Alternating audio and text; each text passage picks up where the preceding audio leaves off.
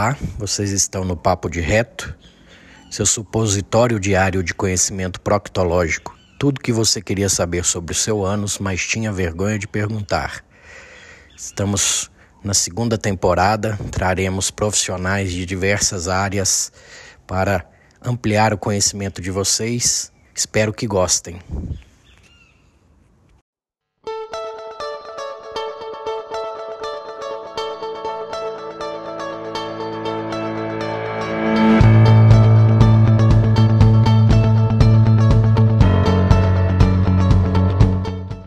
Boa noite. E aí, Eurípides?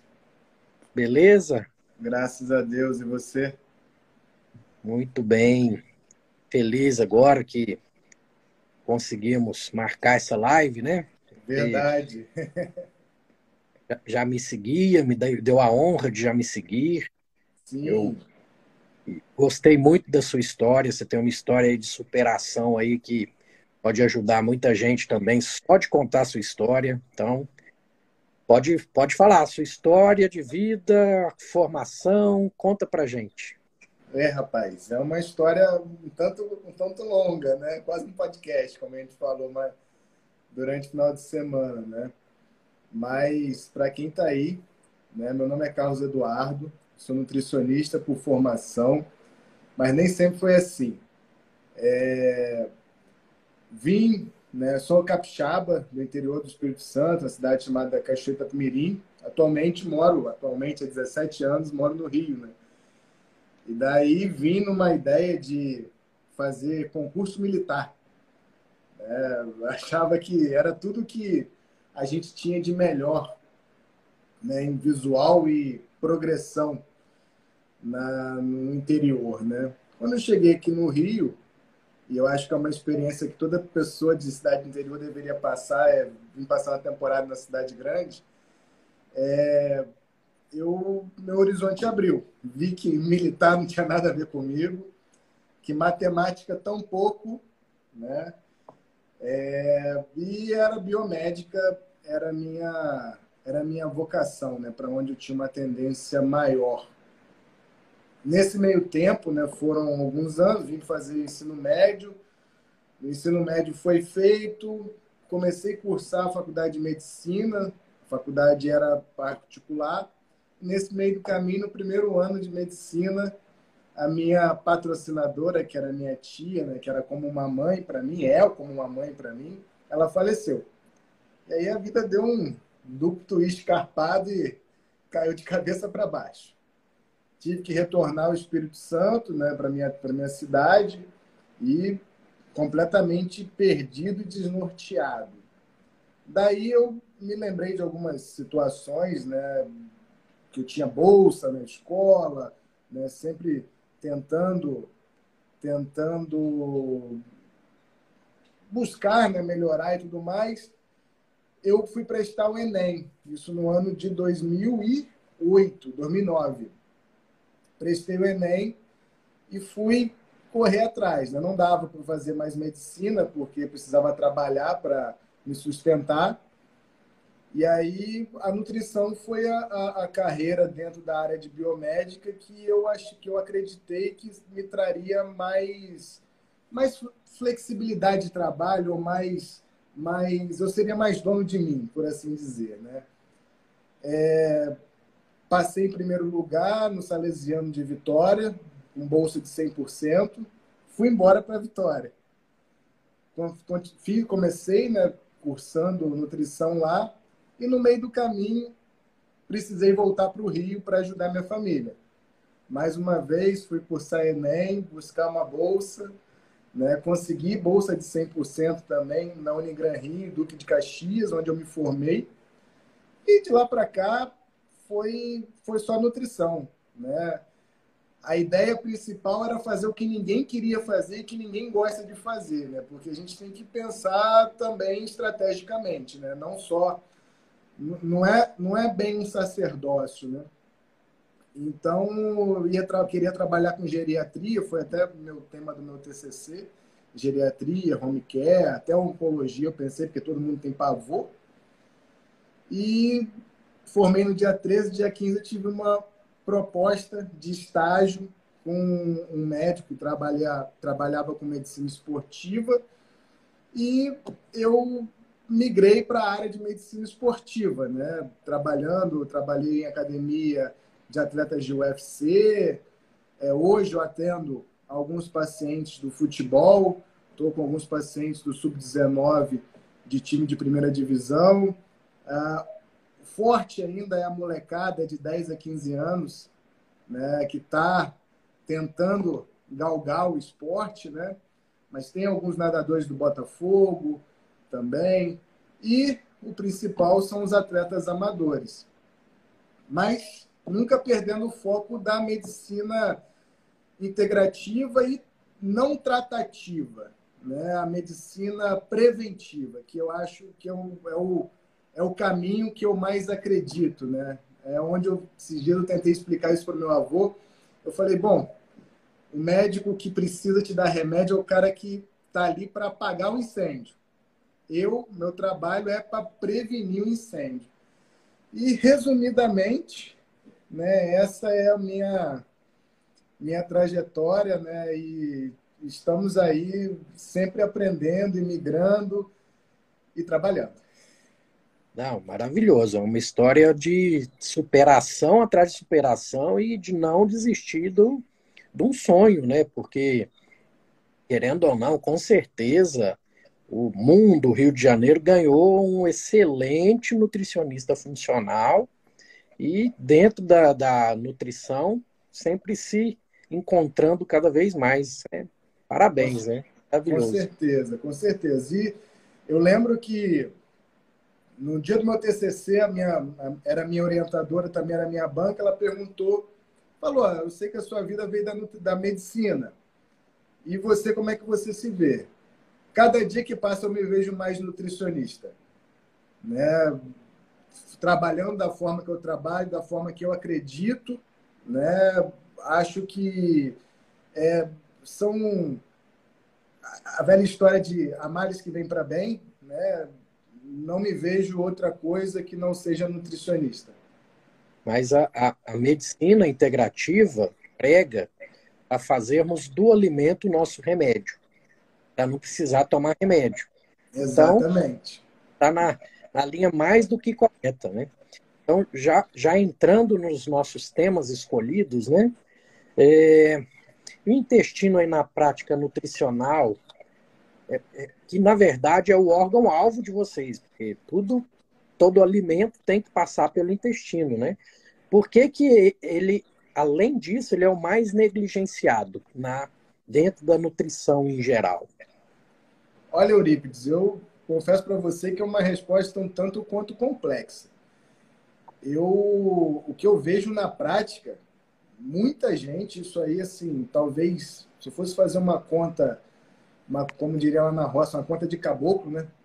Vamos botar principalmente o público mais afetado intestinalmente falando são as mulheres, né? De 10 mulheres que eu atendo, talvez 7 são constipadas. E talvez já, passe, já, já passaram por uma bateria de médicos, bateria de nutricionistas, e a queixa relatada sempre é a mesma. Ah, doutor, passo 7, passo 21 dias sem ir no banheiro. E aí não pode ser normal, né?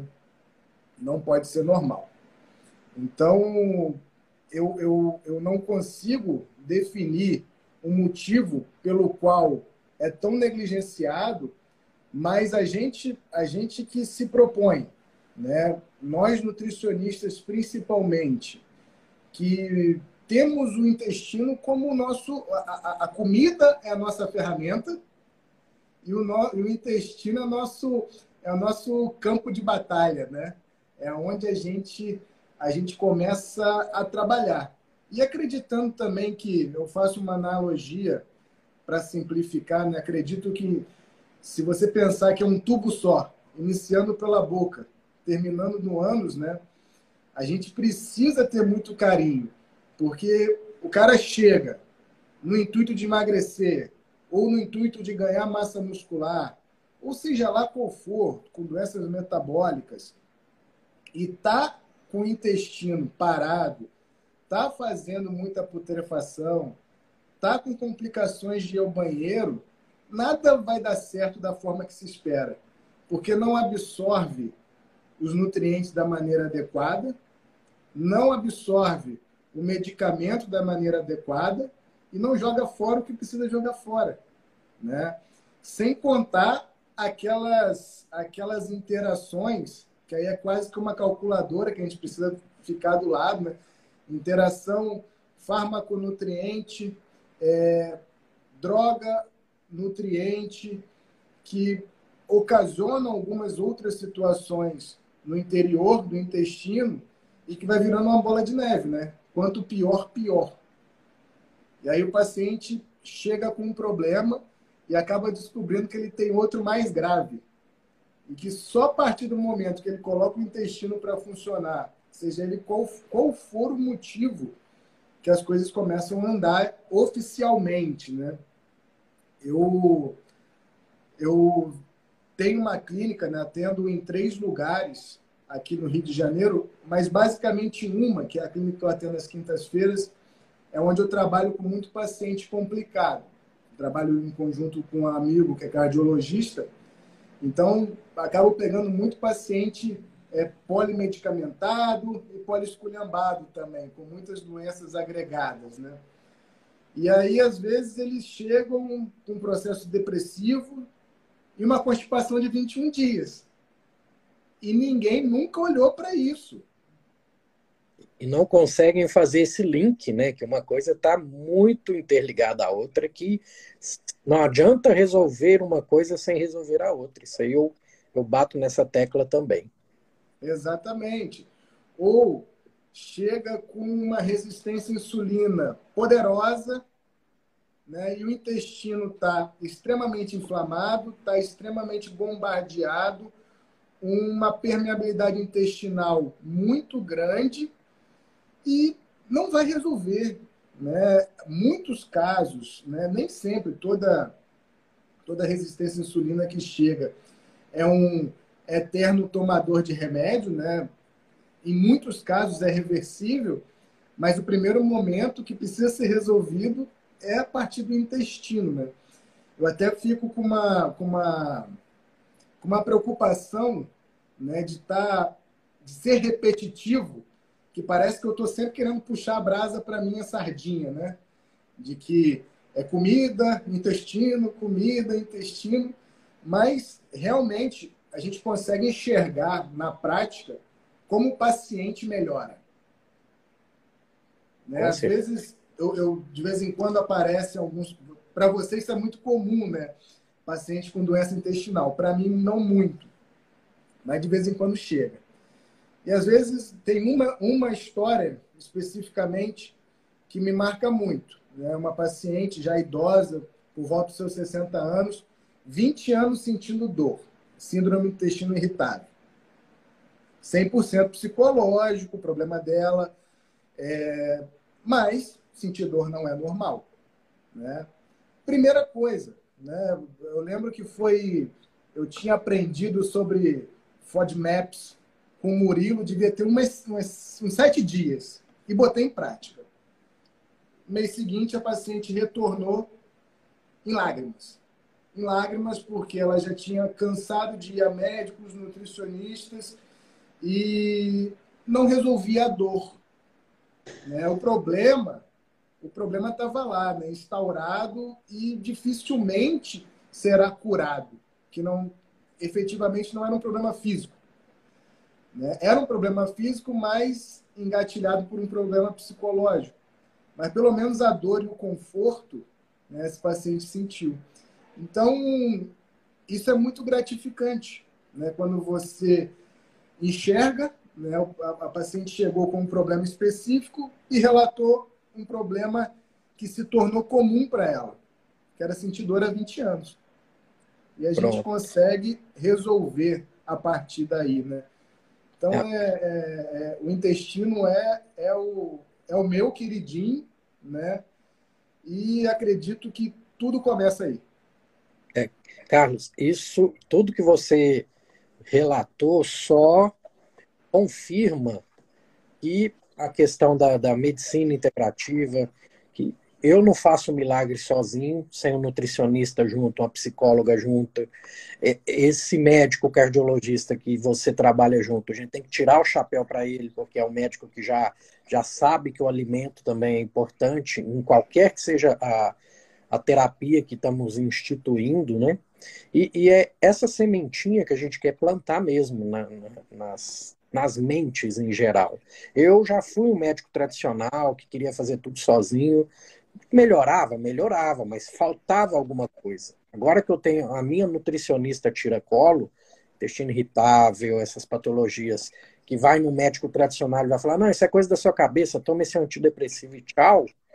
Já a gente sabe que não é assim. Aquele paciente já está cansado, ele quer conforto mesmo. E o que você fez foi ouvir ela falar que realmente você tem um problema, eu vou te ajudar com esse problema. Só nisso já, já foi grande parte da, da melhora dela. Você, pode ter certeza disso. Ah, com certeza. Eu acho que isso aí também. É, é, eu costumo dizer que a parte fácil do trabalho do nutricionista é fazer dieta. É a parte mais fácil. Né? Depois que você traça ali o caminho que o paciente precisa, né? São caminhos mentais que você acaba traçando. Fazer dieta é a parte fácil da história. O ouvir é a parte difícil. Né? Você ouvir o que o paciente está falando.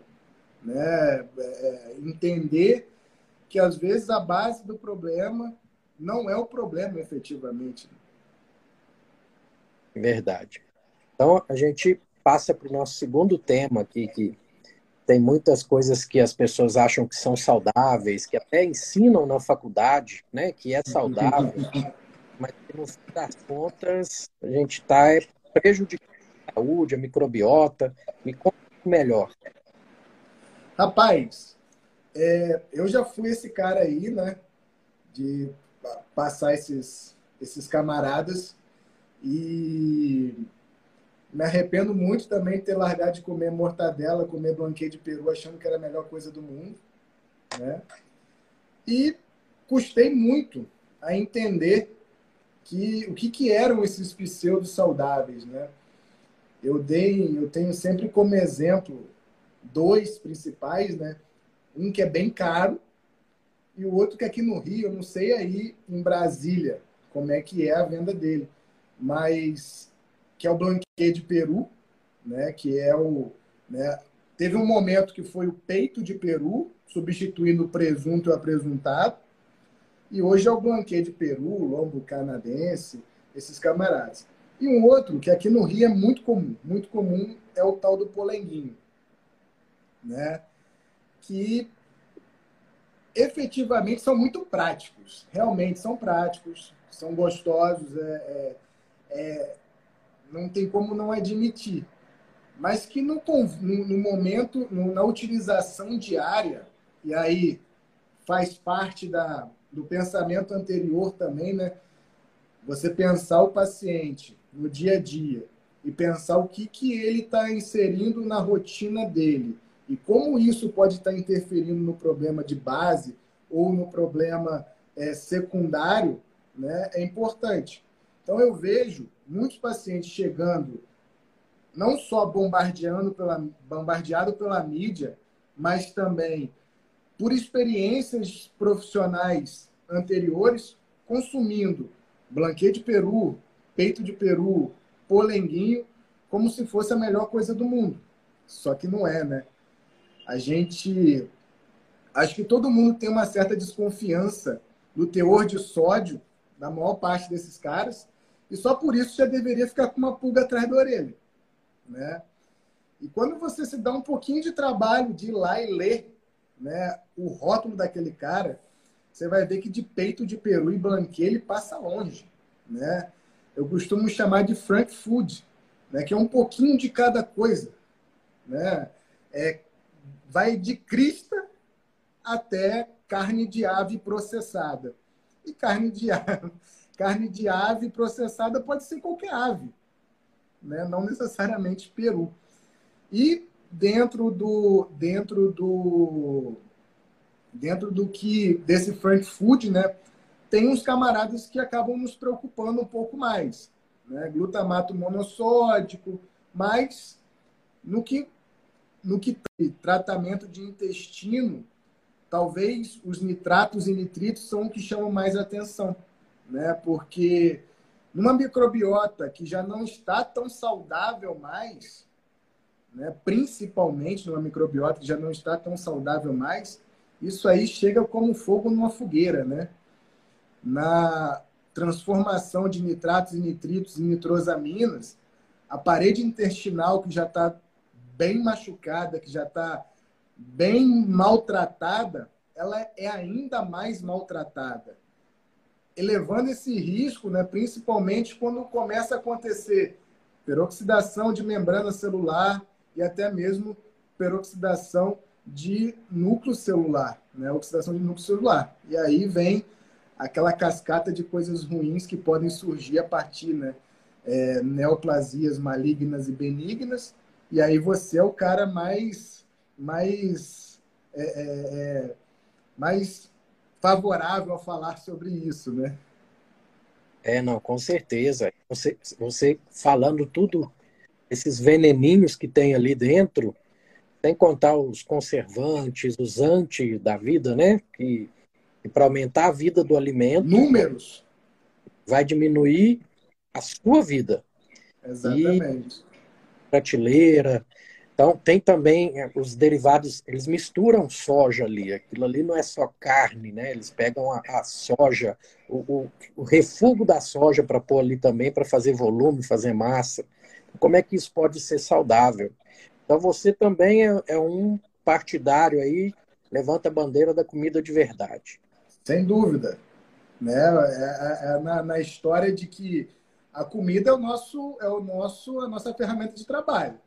A comida é a ferramenta de trabalho do nutricionista. Então, antes de mais nada, comida. Verdade. Eu simplifico às vezes para o paciente, porque graças a Deus eu estou me livrando dos planos de saúde, né? Agora, mais pacientes particulares, então dá para eu dar uma atenção maior para o paciente. Mas um resumo que eu já faço há algum tempo para o paciente: açougue e feira. Não tem como errar, né? Mas não é comer o pastel na feira, não, gente. Vocês entendam como o, o, os verdes, os coloridos da feira, as carnes no, no açougue, ovos, tá? queijos. Quanto mais curados, né? Com menos branquinhos, é mais saudável para o intestino. E depende também da sua patologia, né? Tem, tem pacientes que realmente eu tenho que tirar o, o, os derivados lácteos, não é todo mundo que eu tenho que tirar. A questão do glúten, algum grau de intolerância todos temos, então retirada do glúten vai melhorar esse intestino por menos sintoma que você tenha. Então tudo isso a gente põe na balança, né? Com certeza. Né? E, e, e assim, é muito difícil você conseguir tomar conta de todas as variáveis, né? Então, você pega um alimento, você falou aí de alguns específicos. Você pega um alimento que tem todos eles. Se você pegar lá, tem soja, tem glúten, tem ovo, tem lácteo, tudo num alimento que deveria ser é, 100% proteína, né? você pensar que é peito de peru, né, deveria ser 100% proteína. Então, a, a, a você você está ali tomando conta de várias variáveis, mas em um produto só ele vem um, é um bloco, né? É um bloco de problemas. É um bloco de inflamação, né? Exatamente. Vamos entrar um pouquinho no, num tema que está dentro aí da sua é, expertise, né? Atividade física. E qual a importância aí do intestino saudável no esporte, na performance? Aquele atleta que está enfesado, ele consegue render 100%? Como que você vê isso na sua prática? Não, não consegue, né? realmente não consegue. É muito difícil, é muito difícil, mas graças a Deus a gente vem galgando um, espaço, né? E todos os atletas que chegam para mim, basicamente, aí, vêm por indicação, por ter dado certo com alguém. E aí isso reforça um pouco mais a, a autoridade do cara que está atrás da mesa, né?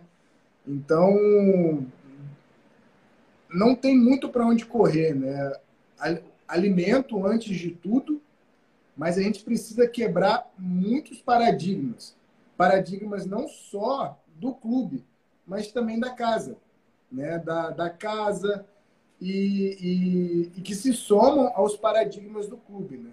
O que eu vejo muito hoje no esporte, principalmente no futebol, que ainda o, o esporte de alto rendimento que eu atendo aqui, é que é muito artesanal. Artesanal de que forma? Tem muito moleque na raça, tem muita gente muito pobre e que acaba acaba quase sendo explorado pelo potencial, mas que alimentação não é uma coisa pensada. E aí um terceiro, que não é o clube, não é o pai, porque às vezes o pai está no Mato Grosso e o moleque está aqui na casa de um olheiro ou na casa de um quarto elemento que o olheiro coloca para essa criança viver, esse menino, esse adolescente. E ele não tem né, esse pensamento estratégico de que alimentação é subsídio. Né? E o menino, na verdade, se você olhar um pouquinho para trás, o menino ainda não é pensado como recurso humano. Ele é pensado como notinhas ambulantes. E mas quando você consegue, né, uma família ou um, um, olheiro ou até um próprio clube que tem um pensamento diferente, e você pega o menino, começa a fazer uma, uma estratégia alimentar que não é só focado em caloria. É óbvio que essa, esses moleques aí têm um consumo energético gigantesco, mas, e mais por isso, a gente precisa pensar que esse consumo energético tem que ser de boa qualidade. Principalmente para que o intestino dele seja saudável. Porque o intestino saudável, ele vai absorver bem nutriente.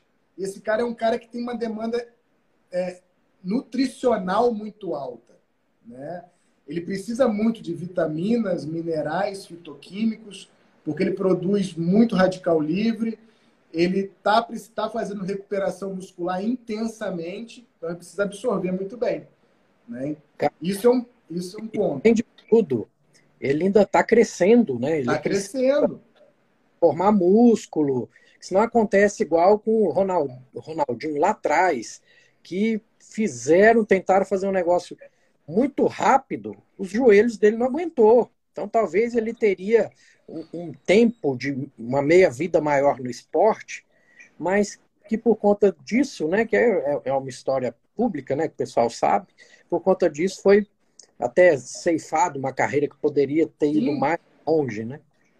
É, eu, engraçado, o, o Euripides, que eu uso o Ronaldo Fenômeno como um exemplo lá para os moleques. Né? Para o moleque tem que a gente dá uma, uma ilustrada maior, né? Eu costumo é, compará-los com uma Ferrari. Vocês são uma Ferrari. Vocês não vão ver Ferrari abastecer em qualquer lugar, né? E aí uso como exemplo, porque para minha geração, né, foi o eu, apesar de eu não ser um grande amante de futebol, foi o, o, melhor jogador que eu vi jogar, foi o Ronaldo Fenômeno. E dou esse exemplo, uma infância muito pobre, que talvez tenha tido somente aquelas refeições básicas: um pão com manteiga, banana, arroz com feijão e uma, um frango e olhe lá. Né? Então, no momento que ele precisava estar fazendo subsídio, né, fazendo osso de qualidade, fazendo tendão de qualidade, ficou mais ou menos. E aí começou a quebrar, muito cedo, né, precocemente. Um outro exemplo que eu dou, né, na realidade dos meninos, é o Sidorf. O cara veio para o Brasil, né, com 35 anos de idade, chegou aqui e dava um show. Existe um coeficiente genético nesse cara? Existe, um coeficiente genético.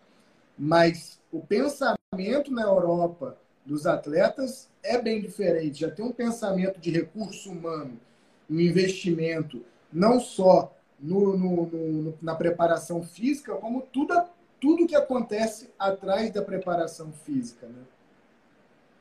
Perfeito. Tem aquele outro atleta brasileiro que jogou até os 40 e esse é o nome dele, que ele é, é, bem magro, bem forte, ele já foi da seleção. E, e ele fazia testes físicos, superava a molecada.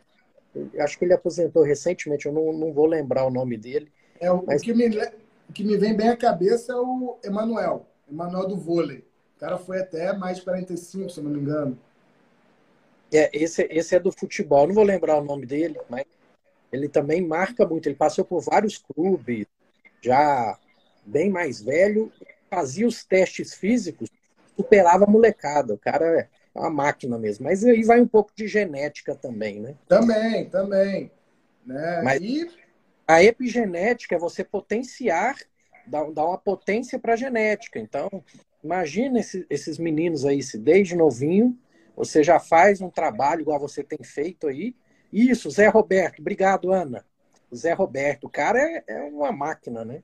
Ele aposentou porque quis, porque ele não é. precisava parar, que o cara era uma máquina mesmo. Exatamente. E por outro lado, né, Euripides, a gente tem uma, uma, um intestino que está funcionando bem, é um intestino que esvazia rápido, né? Ele é um intestino que joga fora e absorve. E se a gente pensar, né, pensar que o, o plexo intestinal ele tem muito sangue, ele precisa de muito sangue. Então, levar um moleque, levar um atleta para o esporte, para o campo, para o ringue, com comida dentro do intestino não é uma não é uma, uma vantagem estratégica, né? Precisa estar nas pernas, nos braços, no cérebro, né? Não no intestino, pelo menos não naquele momento. Então, é uma coisa que pouca gente pensa, né? São estudos até bem modernos que tem fazendo análise de CO2 no, no interior do intestino, né? E, mas basicamente é isso. O intestino que está funcionando, ele esvazia rápido. Né? Ele esvazia é. rápido e libera sangue para onde precisa. Então pronto. Deixa eu te pôr no, numa fogueira de leve aqui, só para aproveitar seu expertise. Não sei se você conhece o Alessandro de Medeiros. Ele é um atleta brasileiro que mora nos Estados Unidos e ele faz é, endurance, é alta performance. Ele tem 50 anos, ele tem índice de, de moleque de 20 anos. Ele chega os 17 primeiros, essas provas de Ultraman, que é prova mega pesada, né, vamos falar assim. E ele está fazendo um documentário no Netflix com a história dele como um cisne negro, como alguém que consegue ser de alta performance com praticamente zero carboidrato. Ele faz isso com a carnívora. Então ele quer provar, porque muita gente acha que para ser de alta performance tem que lotar de carboidrato aquele atleta. O que, que você pensa disso? Olha, Euripides, eu, eu... é complicado. É complicado. Pensando que, primeiro, que o esporte escolhe o atleta, não é o atleta que escolhe o esporte.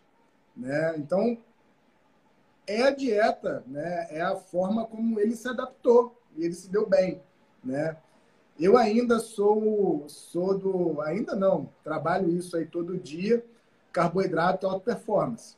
Né? Até mesmo pensando em glicogênio muscular, glicogênio hepático, sendo a nossa fonte de energia mais biodisponível, né? Eu trabalho bem dessa forma, mas é, inevitavelmente de vez em quando aparecem uns androides desse, né? Que tem uma, que vai ter, né? Não, não diria que é melhor nem pior, mas para ele funcionou.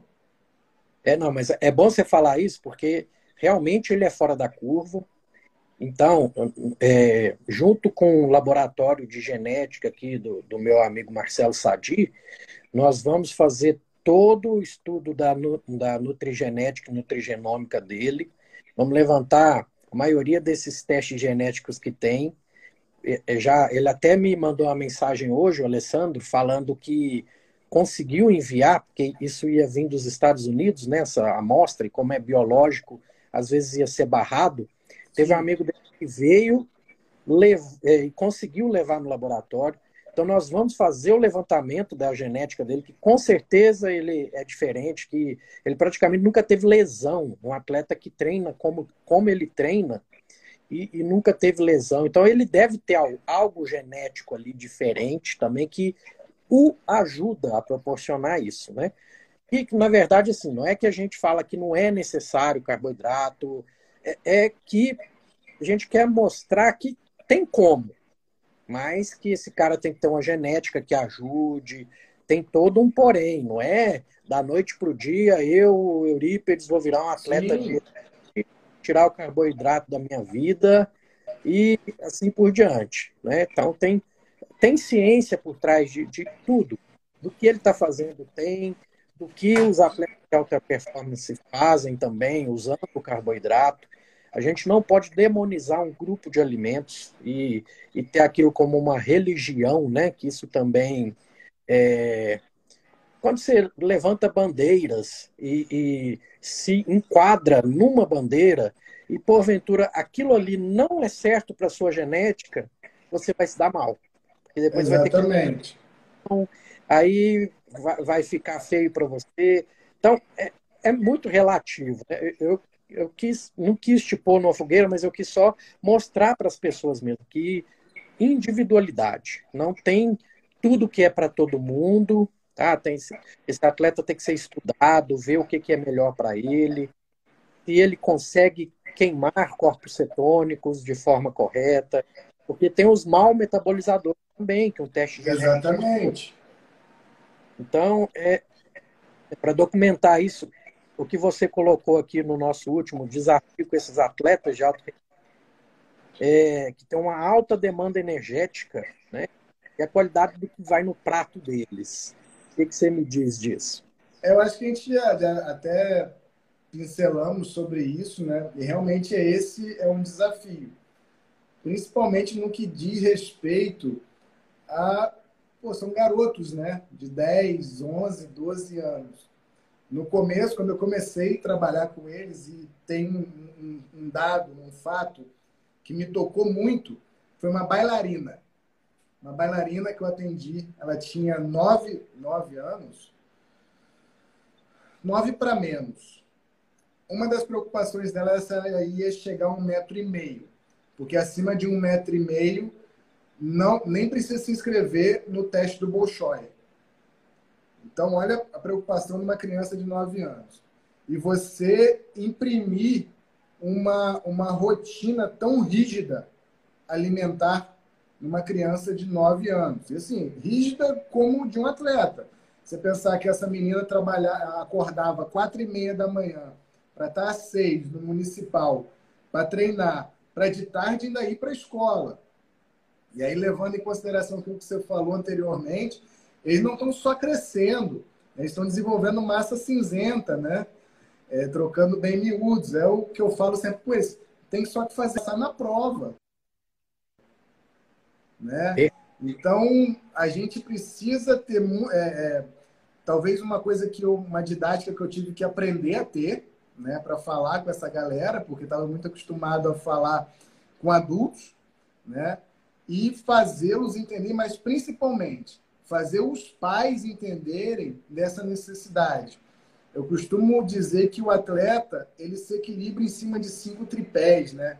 Que ele precisa se comportar como atleta, beber água como atleta, se alimentar como atleta, é, dormir como atleta, porque ele já é demandado como atleta. Então essa demanda aqui ex, é, exaure essas, esses quatro elementos de uma forma, uma forma assustadora.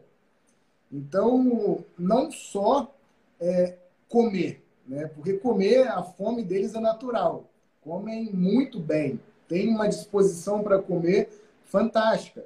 Pegar um menino de 15 anos aí comendo 6 mil calorias é uma coisa surpreendente.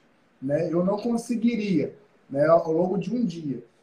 É, então, assim, é entender que eles precisam se alimentar de boa qualidade para o intestino funcionar bem, esvaziar, é, mas se esvaziar levando para o sangue nutriente, antioxidante, porque tem uma produção muito grande, não basta só você tomar antioxidante, você tem que dar subsídio para os mecanismos antioxidantes do corpo, né? E, e botar isso no dia a dia de, uma, de um moleque de um, de um, um menino de 15 anos que está doido ali para comer biscoito, e uma mãe que sente pena, né? Sente pena, mas quer ver o filho desenvolver. Então é um grande desafio, né, no dia a dia, né, levar à prática. Agora, eu acho que fortalece efetivamente é quando conseguem ver o resultado. E que às vezes é de um mês para o outro.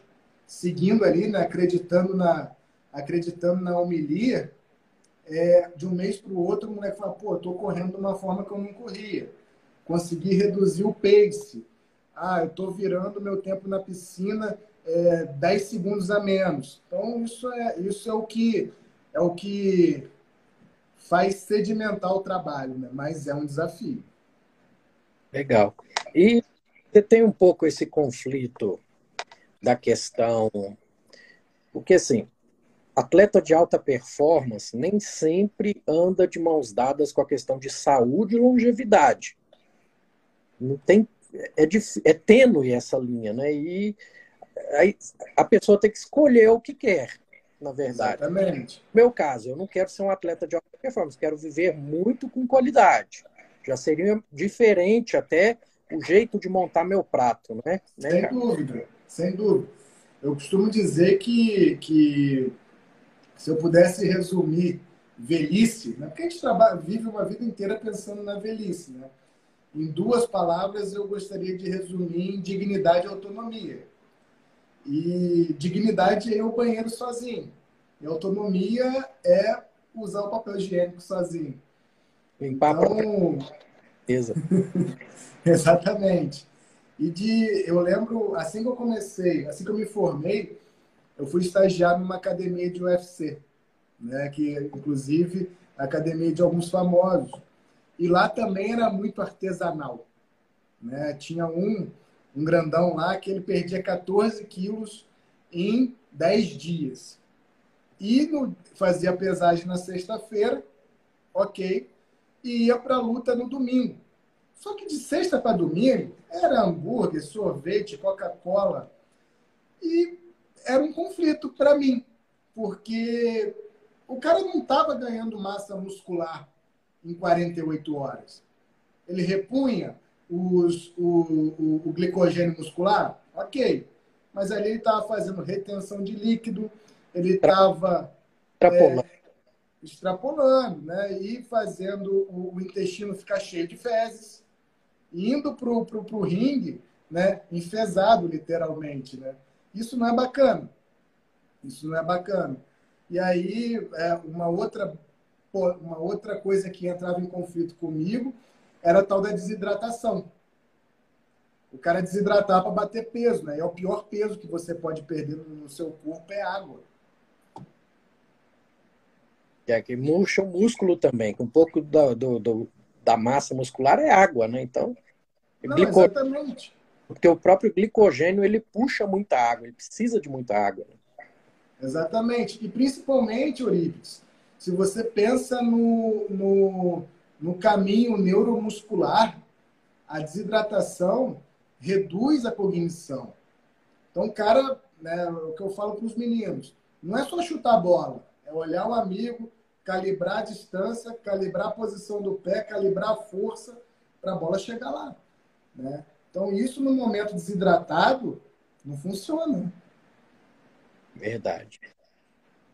Muito top, muita, muita informação legal. Eu sabia que ia ser muito boa essa live. Ah, obrigado. Costumo, Carlos, pedir para os meus convidados livros que mudaram sua vida. Pode ser da área ou fora da área. Não entendi, uh, falhou. Livros que mudaram sua vida. Pode ser da área ou fora da área. Livros que mudaram minha vida. Bom, o primeiro livro que, que eu li que me marcou muito foi Capitães de Areia, que eu li por obrigação, mas até hoje tem um espaço, um espaço cativo na minha memória né, e nos meus gostos. Eu sou atualmente, né, além da nutrição, a gente tem sempre tem, tem um escape também, né? E sou muito, gosto muito de política. Política e entrando um pouco na parte de filosofia. Então, recentemente, dentro de política e filosofia, tenho gostado muito de ler os livros do Pondé. Né? Eu gosto muito de ouvi-lo falar e também de ler né, as publicações dele. Então, tem sido o que tem consumido a minha parte de leitura ultimamente. Excelente.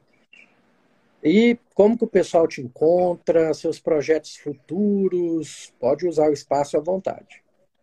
Vamos lá. Né? Nutricionista, né, sempre. Eu acho que levantar muita bandeira te limita demais. Então, antes de qualquer coisa, nutricionista. Sempre buscando melhorar o atendimento dos meus pacientes, a nutrição esportiva, que foi o meu foi, meu, foi minha primeira porta, mas hoje na, na nutrição integrativa, por assim dizer, né, é um trabalho que eu gosto muito de fazer. Eu estou disponível né, no, na rede social, no Instagram, que é o C do Santana, que é o, o, caminho, um caminho que eu tenho uma certa dificuldade, né, pelo meu, por ser da roça, por tentar viver uma vida mais discreta, a rede social é um pouco complicado, mas a gente está tocando devagarzinho. Meu site, né, que é o meu nome, carloseduardosantana.com.br, né? Então, nesses canais eu estou sempre disponível para dúvidas, perguntas. É, tem caminho para o WhatsApp para falar direto na clínica.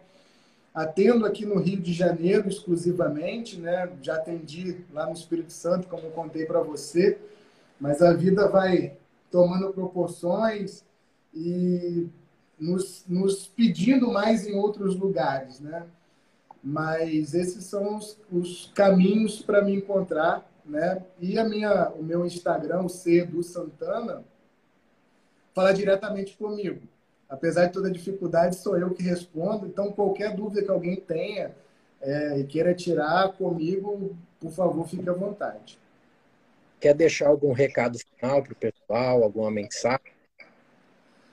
Olha, Eurípides, eu, eu sempre naquela preocupação de não parecer, de tentar não parecer estar puxando brasa para minha sardinha, né? Eu acredito muito na alimentação limpa, comida de verdade e aquelas velhas máximas piegas, né? Descascar mais, desembalar menos, ir mais ao hortifruti do que no mercado. Então, repense, repense. Se você está gastando mais dinheiro no hortifruti do que no mercado, pode ser que esteja no caminho certo.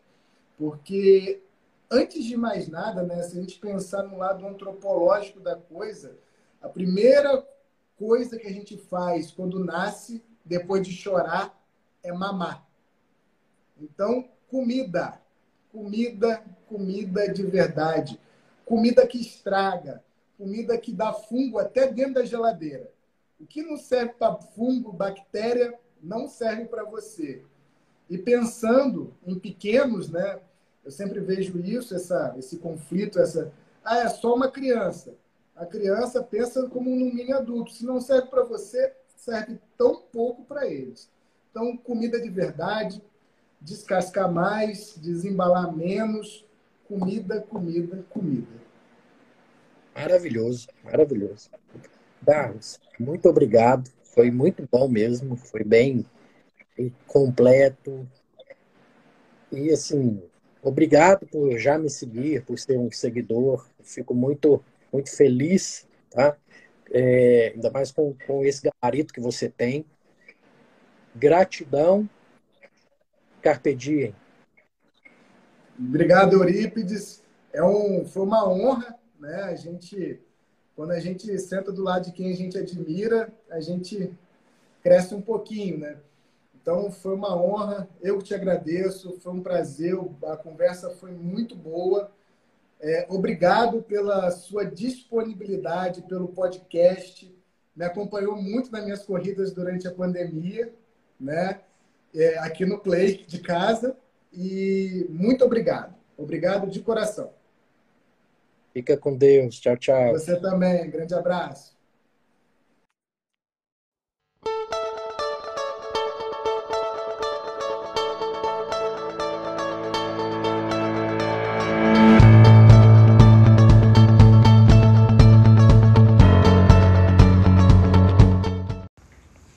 Esse foi mais um episódio do Papo de Reto Cast. Espero que tenham gostado. Comentem, divulguem, assinem para que a gente continue crescendo e trazendo informações de qualidade para vocês. Gratidão e carpe diem.